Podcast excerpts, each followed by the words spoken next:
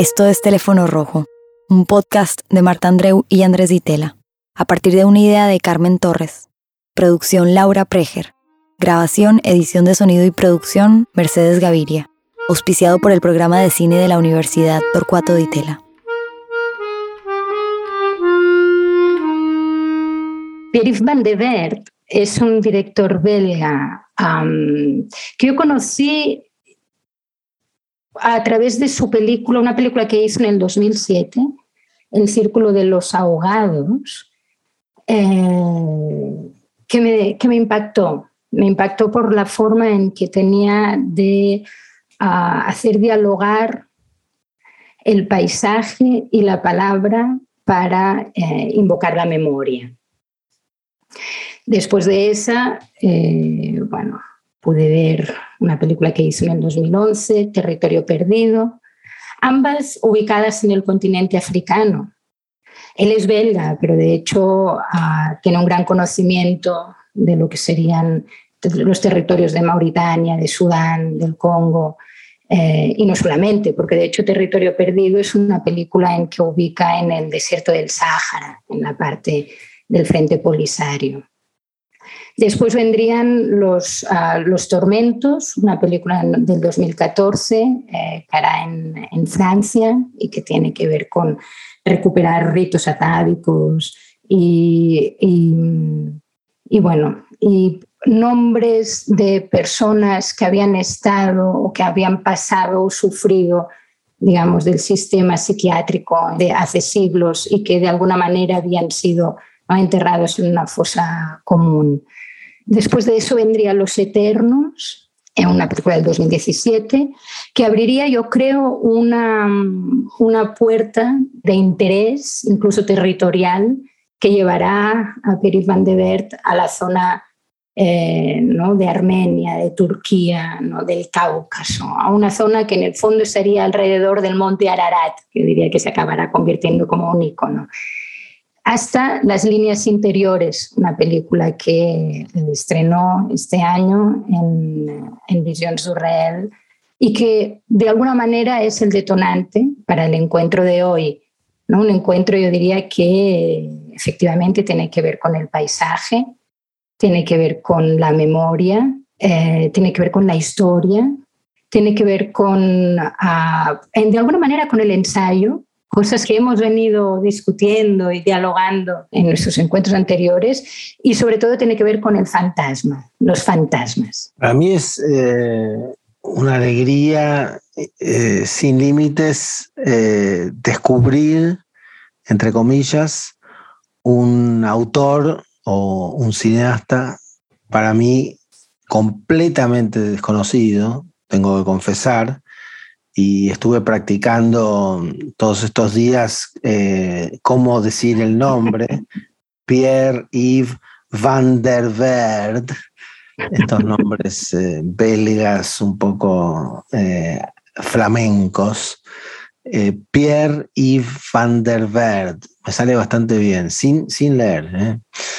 Y solamente he visto la última película, eh, que se llama Las líneas interiores, The Inner Lines en inglés, que trata sobre... Es complejo porque las zonas eh, geográficas muy específicas y que son muy importantes por esta relación que tú mencionabas recién entre el paisaje y la palabra, ya, ya ahondaremos en eso, también cala hondo en la cultura y la lengua local, ¿no? De estos lugares que son a veces para mis eh, pocos conocimientos, recuerdos de la escuela, de, estas zonas del mundo entre Armenia y Azerbaiyán, digamos en un caso,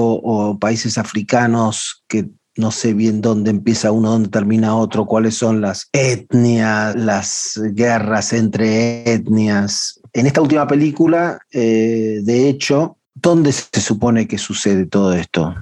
las líneas interiores. A ver, yo creo que esa indeterminación o ese desconcierto, ese sentirse perdido, seguramente tarde o temprano vamos a llegar a eso, ¿no? Y porque es algo que diría que, en sus películas eh, de alguna manera bueno, es, es, central, dado que no hay una gran voluntad de ofrecer información, ni información histórica, ni, ni, ni de contextualización. ¿no? pero para situarnos y sobre todo para, ¿no? para, para situarnos y entender mm, dónde ocurre, qué es lo que ocurre en esta última película de Pierre Van de Ver, el detonante de alguna manera de la película es eh, un el genocidio yaz, yazidi, que es una comunidad eh, minoritaria que, bueno, que estaba ubicada en el norte de, de Irak y que en el 2016 es perseguida por el Daesh que nosotros conocemos como el ISIS. ¿no? Estado Islámico. El Estado Islámico, sí, sí. Y por una cuestión de religión, obviamente, y de fe. Los yazidis eh, creen en un dios. Su religión aparentemente tiene una raíz eh, mesopotámica fuerte. De hecho, eh, estuve buscando y encontré algo maravilloso. Y es que tiene una figura central que se llama, seguramente lo pronuncio terriblemente mal, pero se llama Tabusi Melek, que es un ángel que desafía a Dios y que ellos usan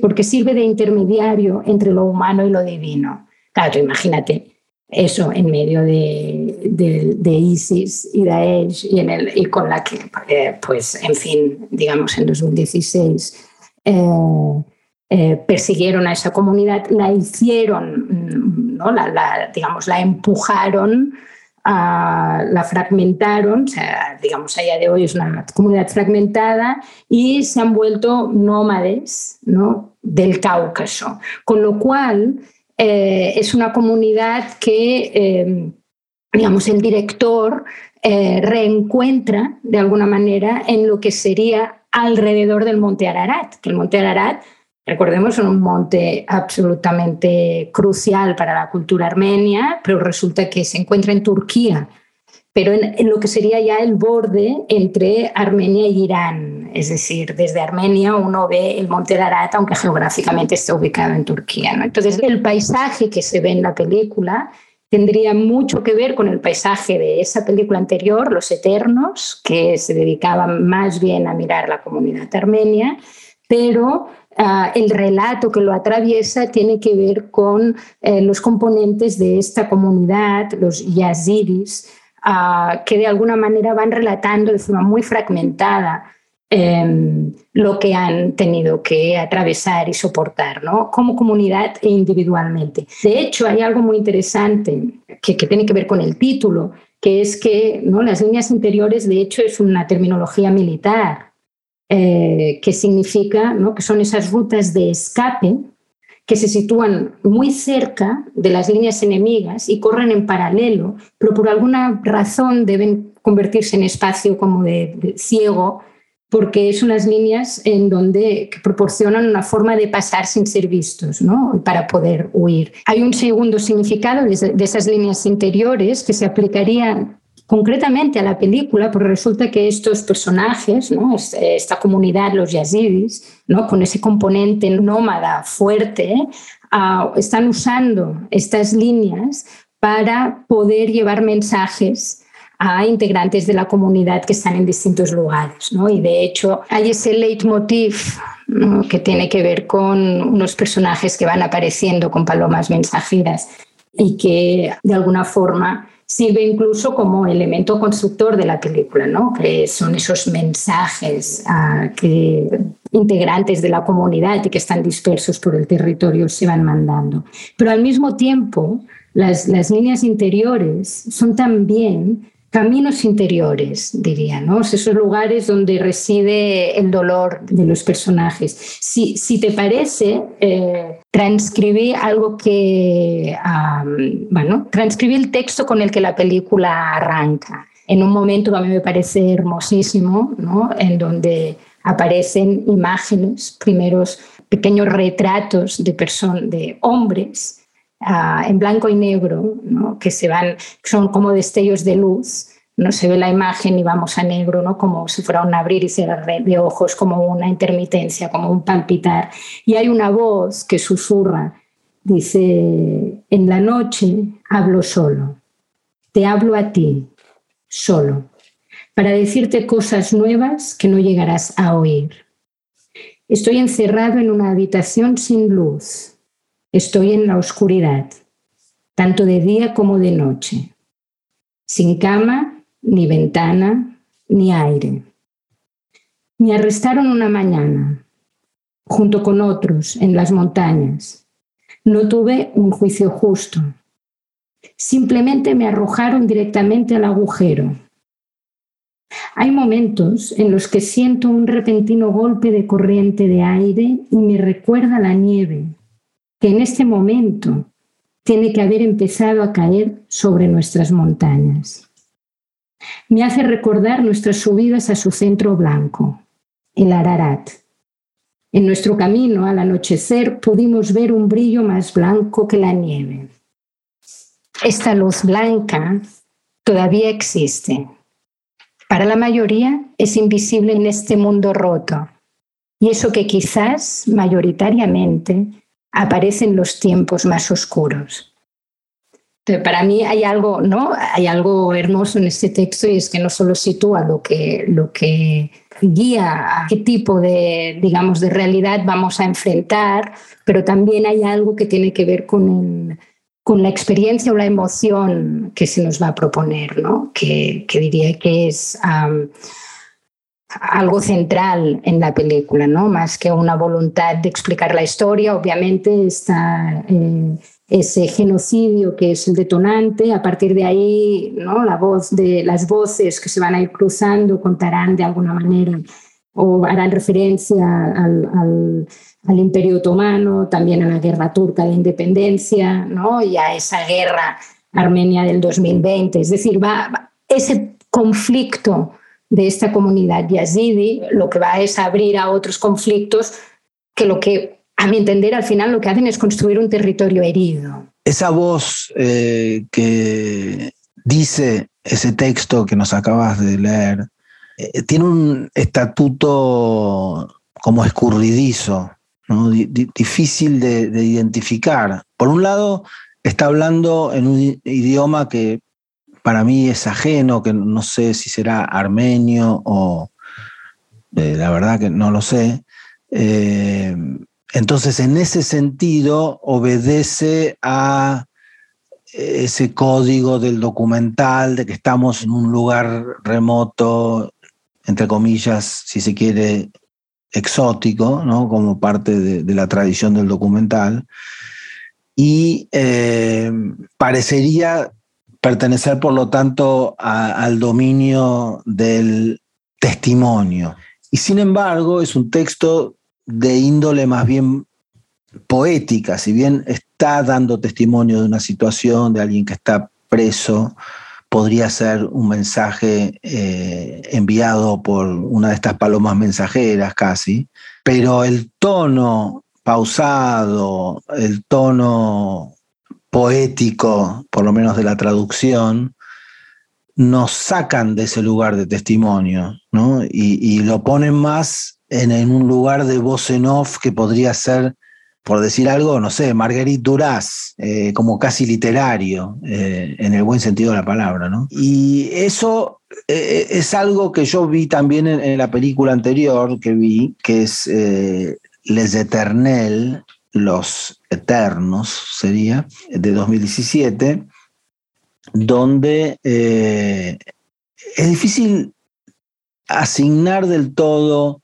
a la, voz a las personas que estamos viendo en pantalla. Suponemos por una especie de, regla de tres simples del documental que si escuchamos una voz y vemos la cara de una persona, será esa persona hablando o pensando. ¿no? Esa es un poco la suposición, eh, porque hay que decir que eh, en general por lo que yo he visto y leído, Pierre-Yves Van der Berg filma en Super 8 o en 16 milímetros en general, y con una cámara Bolex sin sonido, es decir, graba todo, todo el sonido aparte, no de modo sincrónico. ¿no? Estamos muy acostumbrados ya a dar por sentado que el, documental es eh, la imagen y el sonido van eh, juntos en forma sincrónica. Entonces, acá es esa voz eh, que aparece, es, tendemos a asignarle esas caras a esa voz, pero a la vez nos damos cuenta que, tiene un tono diferente. Y en esta película, las líneas interiores, la última película de, de, Pierre Van der creo que eh, hay un momento donde claramente aparecen unas voces testimoniales. Aparece la voz de una mujer hablando en primera persona de uno de estos episodios de, masacre cuando llegaron al pueblito, mataron a todos los hombres y, torturaron y violaron a las mujeres y se pone a llorar esa voz en off. Entonces ahí cambia el estatuto y de hecho, es, para mí es uno de los momentos problemáticos de esta película. No sé qué, qué pensás, Marta. Sí, sí, sí, no. Eh, a ver, antes de, antes de seguirte en el problema, que, que, te sigo, ¿eh? es decir, hay algo que él está haciendo que romper el pacto, ¿no?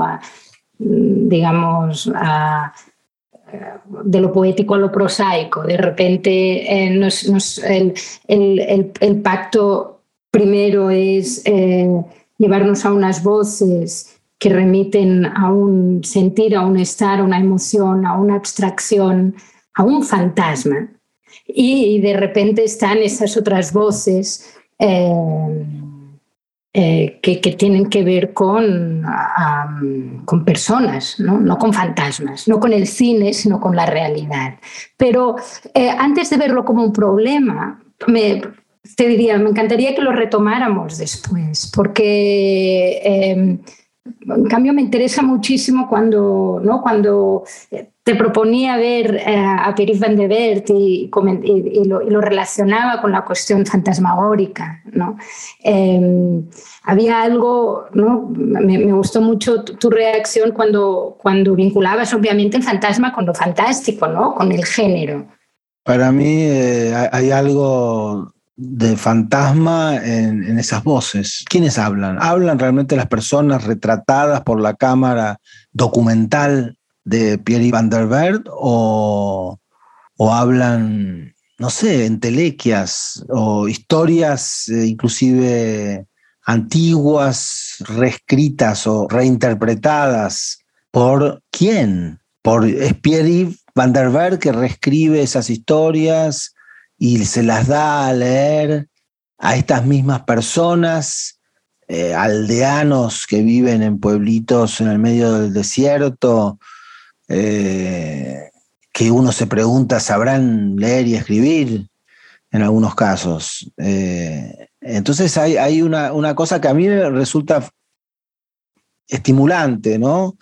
También vamos a, reconocer que estamos hablando de películas no tan fáciles de ver, y entonces, por eso también el intento que estamos haciendo de, tratar de describirlas lo, mejor que podamos, que no, es demasiado bien quizás, pero um, hay, algo que del estatuto de las voces que, para mí remite a, a, lo fantasmagórico.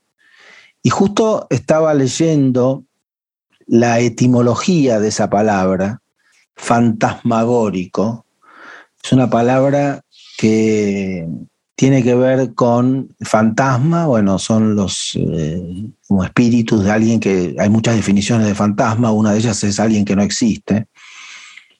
Eh, otra es la, voz o presencia o imagen de un muerto, de una persona muerta. Y fantasmagórico, la parte agórico, viene de ágora. Entonces, una posible traducción etimológica de fantasmagórico, que me parece que le va como anillo al dedo a las películas de Pierre y Van der Berg, es ágora de fantasmas. Es decir, lugar público donde se reúnen los fantasmas. Sí, y, pero entonces te diría, ah, te diría algo, que precisamente por eso aquello que uh, se puede haber uh, percibido como algo problemático, que es de repente ya no, nos, ya no, ya no se nos está hablando desde, desde otro lugar, sino desde al lado, ¿no? Esa mujer que llora, ¿no? Yo no sé si es la manera en que, si no es tanto lo que dice, sino, por ejemplo, el llanto, ese, ese sentir, ese, esa suerte de, ese gesto que delata que hay alguien haciéndole una pregunta. Y por lo tanto nos hace pensar en otra realidad que no es la que vemos. Y por tanto vemos el montaje, por tanto vemos la arista, es decir, todo eso, esa ruptura que, con la que concuerdo en tanto que espectadora, de haber sentido ese momento, ese momento limítrofe, de decir, eh, eh, estamos rompiendo el propio pacto, precisamente por esto que acabas de decir, esa ágora de fantasmas, ese lugar de encuentro, hay algo que hace que la retenga, hay algo que hace que ah, de alguna forma em, agradezca, si puedo decir eso, porque efectivamente algo que has dicho me parece absolutamente indiscutible, no son películas fáciles de ver, con lo cual agradecer quizá no es la palabra, pero agradezca haber, haberme acercado, ¿no? sentir que de algunos fantasmas, y déjame, aunque estamos diciendo que el problema es que no todos los que hablan son fantasmas, la voy a nombrar fantasma por un momento, ¿no? sentirme más cerca de algunos que de otros. ¿Por qué? Porque hay algo que a mí me parece interesante de sus películas, más allá de que incluso pueden eh, rayar un, exceso de sofisticación estética, puedan, ¿no? y por lo tanto sentir el control, ¿no? siempre sientes que está bajo control, todo está bajo control en su cine. Pero más allá de eso hay algo, hay algo de, árido, de realismo, de, eh, eh, no sé cómo decirlo, de, rugoso que eh, dialoga con lo fantástico. Es decir, a veces uno sentiría que está en una película de terror, porque tiene todos los, mm, digamos, incluso, ¿no? si después tenemos tiempo de, de, de, intentar entrar un poco más en detalle de cuáles son los, eh, eh, esos recursos cinematográficos para hacer que una película llamada documental sea una película de fantasmas, dado que el fantasma, ¿no? yo sigo con los ojos cerrados a Joyce cuando dice que el fantasma es ese ser que desaparece hasta hacerse casi impalpable, ¿no? con lo cual si el fantasma se hace palpable deja de serlo. Pero pero hay algo de ese lugar de encuentro que me parece muy interesante y es que de alguna manera esos hombres y mujeres que son reales, esos relatos que son reales, se convierten en fantasmas por el peso de la historia o como consecuencia de la historia, por intereses políticos, geopolíticos, económicos, y son empujados a una suerte de limbo. O sea, hay algo muy característico de sus películas, que es ese ahora de los fantasmas. Claro, los fantasmas viven en algún lugar, ¿no? Ese, ese limbo en, los eternos es maravilloso porque todos los personajes de alguna forma reclaman el estar esperando convertirse en eternos, ¿no? Lo que quieren es acabar con sus, ¿no? El fantasma lo que hace es, es eh, acechar y está obligado y destinado a mantenerse con vida. ¿no? Entonces hay algo de, ese, eh, de esa doble, incluso triple dimensión del fantasma, es decir, el fantasma, y para retomar la cita de Joyce, cuando Joyce dice un fantasma es ese ser que desaparece hasta hacerse casi impalpable, dice por muerte o por ausencia o por cambio de costumbres. Es decir, hay algo que tiene que ver con los fantasmas que ya no están, esos muertos que hablan, pero también aquellos que recuerdan de alguna manera acaban condenados a ser fantasmas también, ¿no? Hay algo, hay algo eh, intentando leer eh, y buscar alrededor de la, de la película, eh, de alguna manera he llegado a sentir que eh, ese ángel de la historia de Benjamin, ¿no? Eh, inspirado en el cuadro de, Paul Klee, el, el Angelus Novus de 1920, que es ese, que es ese personaje que, que, mira con ojos asustadísimos hacia atrás mientras sus alas vuelan hacia adelante, ¿no? ese personaje petrificado frente a las ruinas y al terror del pasado, eh, y que de alguna manera no puede hacer otra cosa que avanzar, le sentía atrapado en ese mismo lugar, en ese lugar fantasmagórico, en el sentido de aquello que hemos vivido, aquello que ha ocurrido, el trauma acecha, no deja de estar ahí. Por lo tanto, hay algo de lo fantasmagórico que me interesa en el sentido de que se manifiesta en distintas formas, ¿no? No solo es el fantasma el que desapareció, también es el que se queda, ¿no? Eh, y sin duda alguna es ese, ese lugar, ¿no? El lugar como lugar fantasmagórico, es el lugar al que están y estamos condenados, que es de alguna manera eh, vivir con el acecho de ese pasado, sea cual sea. Porque en Les Eternel, Los Eternos, eh, en la película anterior de Pierre Van der Berg, hay eh, estos personajes solitarios que deambulan, sumados a esas voces dichas en armenio, entiendo, que asociamos inevitablemente a las personas que estamos viendo, aunque no estamos seguros, y más bien en términos estéticos eh, hay una sospecha fuerte de que no, no pueden ser esas personas que hablen de esa manera, tan poética, digamos. Aunque, de vuelta, el factor exótico podría ser que en ese lugar en el desierto las personas hablen eh, de esa manera tan extraña.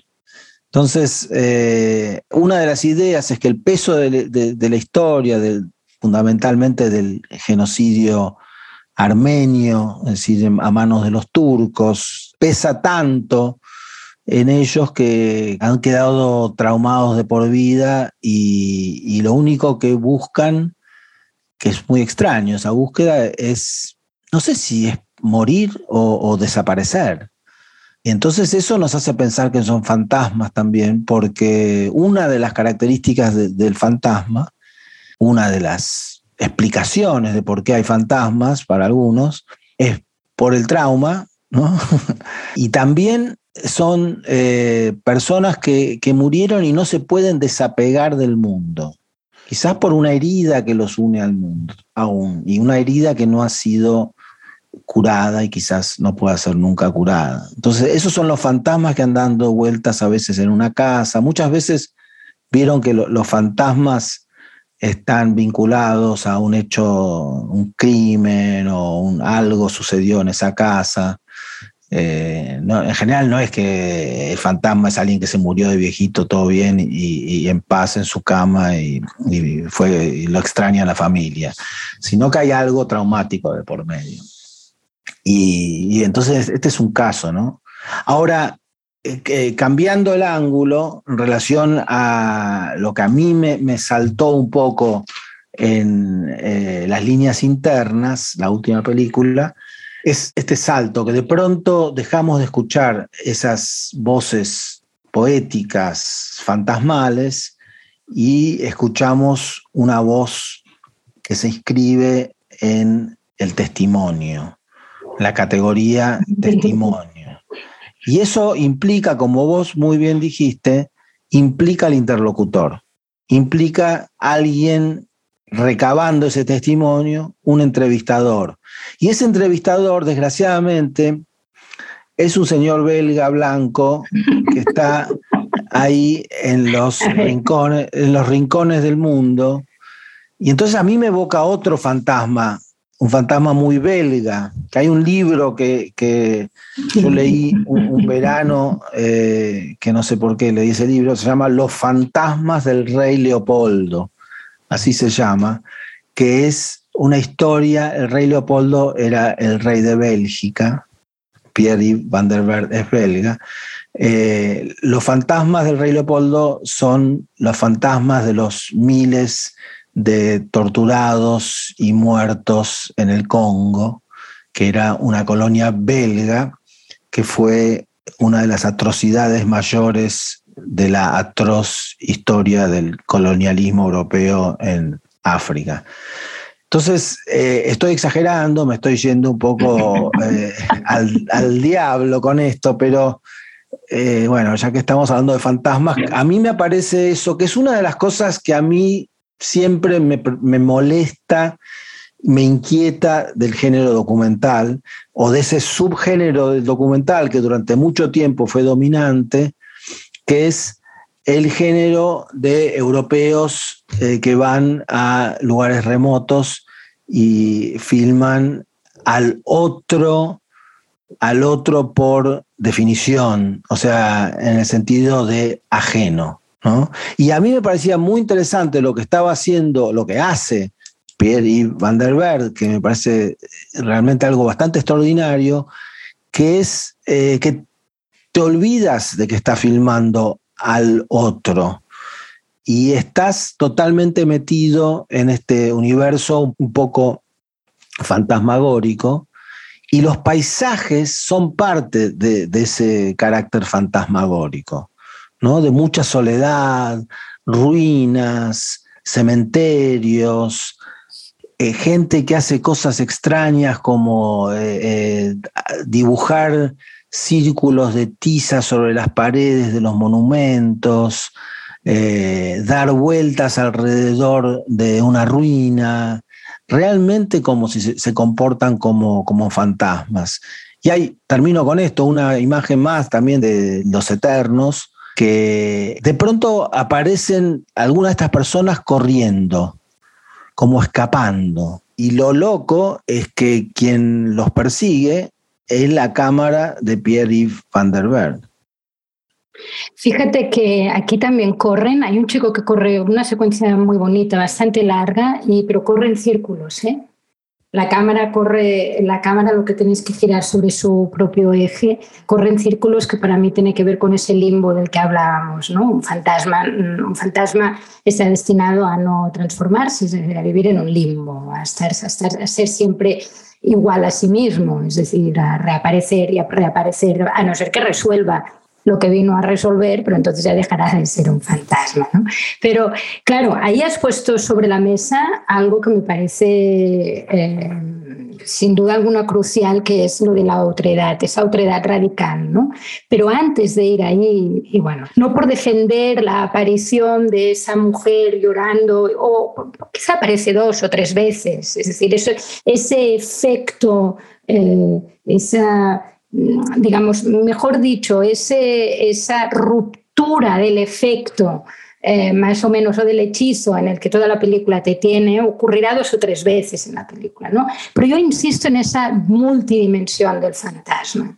Eh, que a mi entender opera en esta película. Es decir, si, si recordamos ¿no? Eh, como Freud describe el, lo siniestro, ¿no? y dice, lo siniestro es aquello que está reprimido, el trauma, ¿no? aquello que está olvidado, aquello que de alguna manera eh, hemos querido guardar bien adentro, que retorna bajo la figura de un espectro.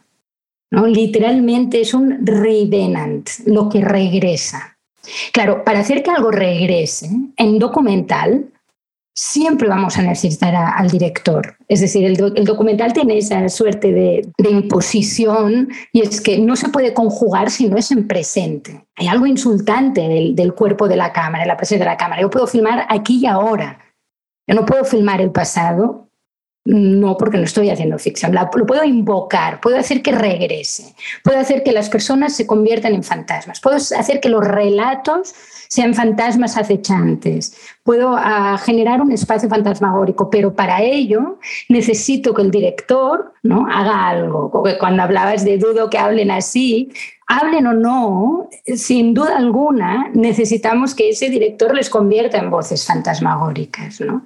Necesitamos que, haga, que construya ese puente mm, em, por nosotros. Pero yo diría que hay otro tipo de fantasma, que es, que sí, más prosaico, más palpable, que es aquello que aparece cuando alguien recuerda. La idea del recuerdo como algo que obliga que ese pasado que siempre está ahí, porque siempre está ahí, pero no, pero bueno, pero está, está porque nunca se fue, el recuerdo de alguna manera es lo que permite hacerse cargo. Es lo que permite de alguna forma eh, construir ese puente.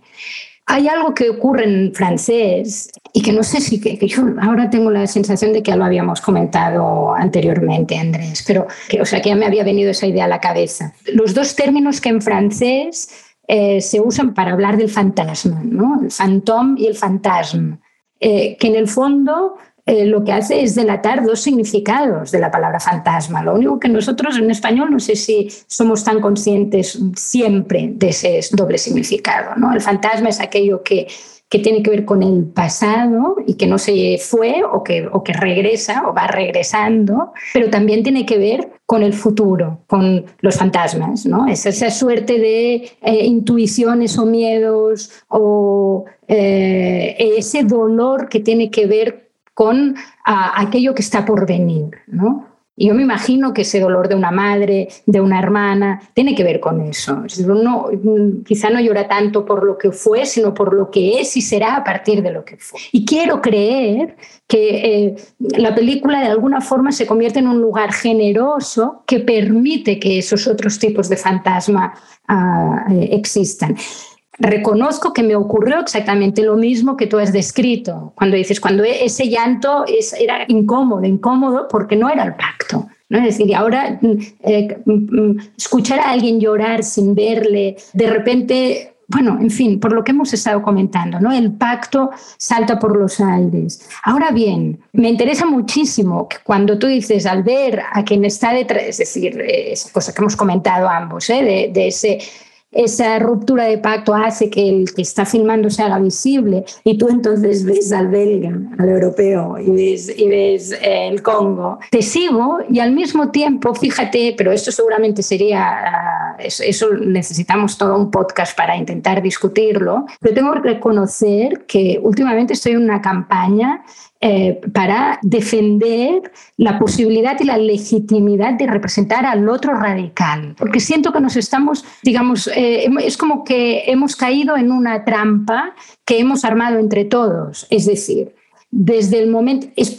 hay que celebrar que no vengan de afuera y que construyan nuestra propia imagen. Pero al mismo tiempo, ah, hay dos consecuencias de eso hoy, a mi entender. Una y es que em, es, una falsa, es un falso poder, porque muy bien, yo puedo construir mi propia imagen y la de mi comunidad, pero al fin y al cabo, si soy cineasta, voy a querer mm, ser visto allá. ¿no? a ese, ese, ese, sistema que nos hemos montado todos, donde todos queremos eh, mostrar nuestras películas en Cannes o en Berlín. O en... Entonces, finalmente siempre está el otro que validará nuestra forma de hablar. Con lo cual, tarde o temprano vamos a tener, vamos a tener este obstáculo. Pero lo que me preocupa más, fíjate, es una, y por eso te digo que estaría muy bien que nos diéramos cita y habláramos de eso en, en un podcast futuro, pero hay algo que está ocurriendo bastante en las letras eh, ¿no? de los escritores eh, negros mm, eh, en Inglaterra, que hubo como una suerte de no de conflicto, pero sí de, cartas cruzadas y de reflexiones entre la comunidad literaria, porque dado que se daba por sentado que tú tienes que hablar de tu comunidad, cuando, cuando algunos de estos autores empezaron a, bueno, de alguna forma ya iban a escribir su tercer o cuarto libro y por lo tanto ya querían mirar hacia otras realidades y osaron osaron hablar de una familia blanca, no sentó bien, no, mm, no fue bien recibido porque tú tienes que hablar de lo que tú sabes, no de lo que no. Entonces, hay algo de esa radicalidad que me ha interesado mucho, ¿eh? Donde has llevado, donde has llevado los fantasmas hasta Leopoldo, eh, pero, pero siento que es, eh, es algo a, a, desarticular y a pensar eh, exactamente ¿Qué hacemos para que eso no se convierta en una prohibición de la mirada, sino un cómo, volvamos, volvámonos a hacer la pregunta, ¿cómo filmar al otro radical? ¿no? Es muy ilustrativo el, ejemplo que, has dado de los escritores ingleses. Eh, eh, de hecho, yo en, este caso de Pierre van der Ver, para volver a él, eh, creo que él halló una solución a cómo filmar al otro y cómo hacernos llegar su interpretación personal y subjetiva y sí, sin duda tenida por, eh, digamos, la historia de las relaciones entre los europeos y, las personas eh, en, lugares, entre comillas, remotos, centro y periferia, todo eso está presente y creo que él es muy consciente de eso. Y creo que la solución es, a través de estas voces, entramos en, adentro de estas personas, porque no necesitamos escuchar las voces tal cual hablan literalmente, sino que estamos escuchando lo que sienten, al menos en la interpretación de, llamémoslo, el escritor Pierre van der Berg. Eh, entonces, a mí me parece eh, extraordinario lo, que él hace y, lleva justamente el retrato del otro, porque sus películas tienen una dimensión de retratista, ¿no? Es alguien que va y se planta con la cámara delante de un rostro y después de otro rostro y después de otro rostro y, después de un paisaje donde se inscribe ese rostro, de uno, donde uno empieza a, a ver las huellas del paisaje en esos rostros que muchas veces son de personas muy mayores. En esas arrugas empiezan a hacer un paisaje en sí mismo. O sea, todo eso me parece extraordinario. Es solo este momento que me, mm. me, me distrajo. ¿Por qué? Porque no es la presencia del cineasta lo que me molesta. De hecho, él dice algo muy interesante en relación, creo que, a, eh, eh, a Los Eternos, que él filma en Super 8 para tener la cámara en el brazo, en la mano, y que inclusive las vibraciones, porque muchas veces donde filma hay mucho viento o simplemente el, pulso que le falla, hace que eh, aparezca, él lo dice literalmente, eh, esas vibraciones emanan de la sensibilidad y el inconsciente del cineasta, porque la cámara sería como una especie de extensión física de, la persona que está filmando, la cámara en mano. Entonces, a mí eh, ahí es donde me parece que aparece en, su mayor esplendor el cine de Pierre-Yves Van der Berg, esa relación con el otro radical, es decir, él no ha atravesado masacres, no le ha matado a, los hijos ni a la familia, ni ha tenido que, escaparse eh, al desierto y pasar eh, tres días en la montaña sin comer. Pero hay una identificación que él consigue, es decir, no de él con, con ellos, sino de nosotros. En realidad nosotros estamos ahí, en esas voces, me parece. Eh, sin dejar de tener el carácter específico de ser voces en armenio, eh, con esas historias particulares que están contando, eh, que no son nuestras, pero que nos podemos conectar con esas historias. El único problema para mí surge cuando aparece la voz de esta mujer llorando, contando de la masacre de la que fue víctima, y ahí entramos en una cosa casi periodística, y, de, la explotación del periodista, del dolor ajeno, y, es un, tema muy vidrioso en, el cual a mí me cuesta eh, realmente ser muy definitorio, tomar una decisión al respecto y no, no me quiero poner en un lugar como si cuestionar a la ética del cineasta para nada, porque realmente siento que yo podría haber hecho lo mismo. Y ante la, emoción que produce un testimonio de alguien llorando y contando una tragedia tremenda, es muy difícil decir esto no lo pongo en la película, porque de hecho es lo que ancla también eh, todo, todos estos cuentos de fantasmas en una realidad concreta. Pero, insisto, es ese momento el que me, me hace pensar no en el cineasta, sino en el entrevistador, en el periodista, que es, vamos a convenir en esto, supongo, lo peor del documental. No, claro, a ver, es que yo te diría más, a mí me cuesta mucho vincular el periodismo con el documental y ahí sí que me sale una vena medio radical porque podría ser un poco más generosa y reconocer que hay parte del documental que lidia más con el periodismo, pero no, yo no, no, no, mi, mi cabeza, mi, mi, mi, cuerpo no lo concibe. Con lo cual, eh, sí, sí, no, sin duda, sin duda. Es decir, ahí hay, pero porque, porque son dos propósitos distintos. Uh, para mí el periodista eh, tiene un propósito que es el de explicarnos el mundo, lo puedo hacer eh, peor o mejor, con mejores planos, o me, en fin, con mejores o peores herramientas, o mejor o, o menor gracia, pero es que es otro propósito. El documentalista no, no busca explicar el mundo, sino a trabajar con el mundo, desde el mundo, en el mundo, a partir de la materia del mundo, para explorar otra cosa. ¿no? Y de hecho, eh, ahora te, te, escuchaba y, y, efectivamente, es decir, a ver, ahí hay una cuestión, incluso cuando decías, yo como cineasta, ¿no? Y, digamos, no lo juzgo porque quizás hubiera tenido la misma tentación.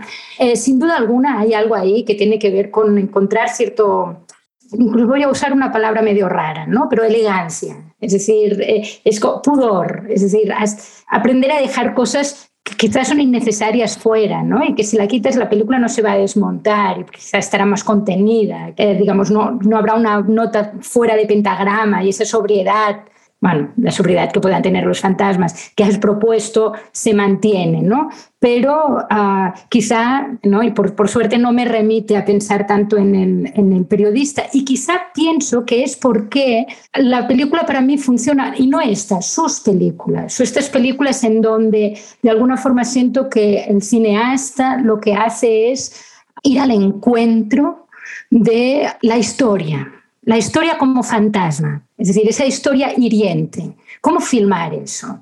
Y para mí lo que hace él es, obviamente, tiene que anclarla en un lugar y por eso sus paisajes y, esas texturas cinematográficas, ¿no? En silencio, esa, esa fragilidad de, esas, de esos encuadres, fragilidad que al mismo tiempo inamovible, porque al menos en sus primeras películas utiliza digamos, hay un sentido del cuadro muy pictórico en lo, en, lo dramatúrgico, es decir, no, no, es una fragilidad en tanto que, que sientes un movimiento, pero sí que sientes una respiración, una suerte de respiración, ¿no? Y para mí la película funciona en un lugar entre medio, esas imágenes, unos cuerpos que las atraviesan y unas voces que nunca sabremos si pertenecen a esos cuerpos o no y hasta qué punto han sido reelaboradas. Pero es entre, en el cruce de estos tres, eh, digamos, de estas tres líneas ¿no? de, de, investigación formal, porque al final además vas viendo cómo, incluso en esta última película hay un momento, para mí me, parece, me pareció hermoso, en esta película hay momentos musicales, ¿no? Que,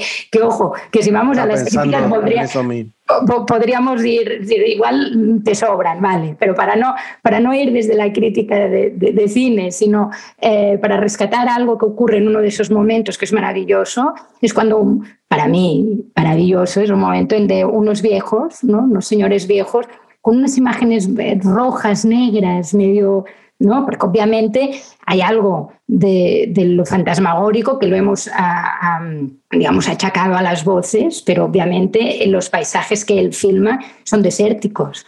Eh, seguramente son paisajes bastante inhabitados, pero además seguro que busca el momento en donde filmarlos. Y son, son paisajes que, fantasmagóricos, en tanto que eh, no hay nada, y como no hay nada, estás a la espera de que algo aparezca, con lo cual invocan al fantasma constantemente. Como filman los cuerpos es igual, casi siempre fragmentados, ¿no? No los ves nunca enteros, son, casi nunca miran a cámara, siempre sientes como esa tristeza o ese peso en sus ojos y mirando hacia otro lugar, en la penumbra, ¿no?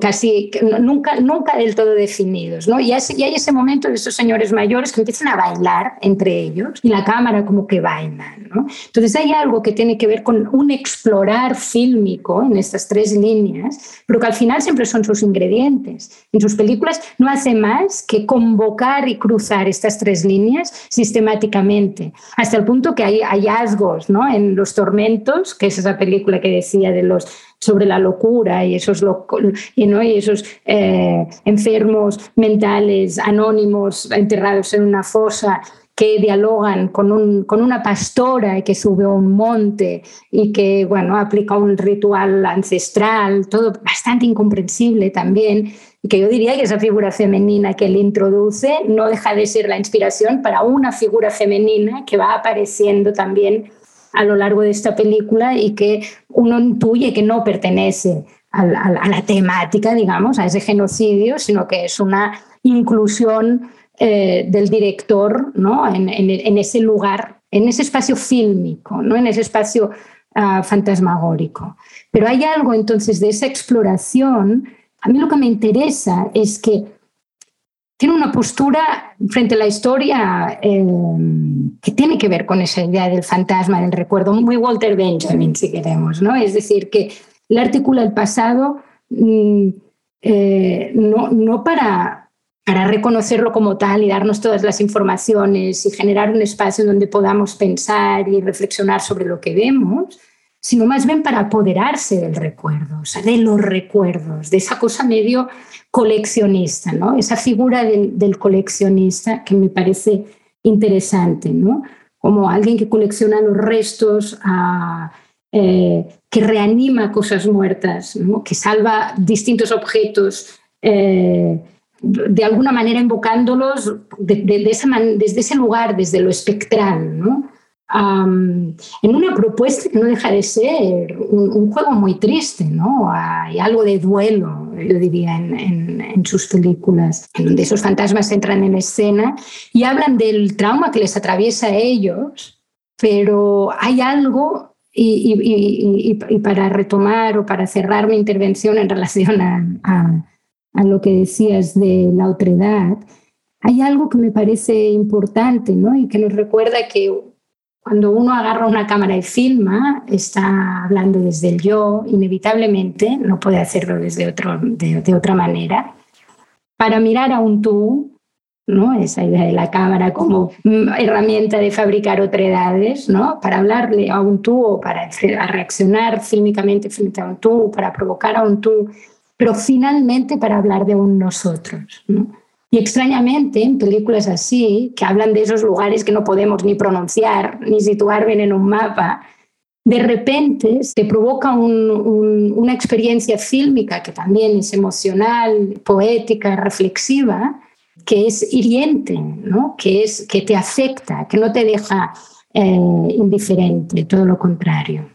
Nos sumerge en un mundo, ¿no? es, eh, es lo que uno más puede agradecer de cualquier película, ¿no? Creo que es, es, eh, es, una cosa extraña donde, ¿qué quiere decir te sumerge en un mundo? Que te saca de vos mismo y te convertís en fantasma, no sé, es raro. Y a la vez podés conectar con algo íntimo que, que tiene que ver, quizás simplemente de, de lo inconsciente, ¿no? De tomar conciencia de todo lo que hay en uno que no es consciente y que no es el yo de, por así decirlo, de Descartes.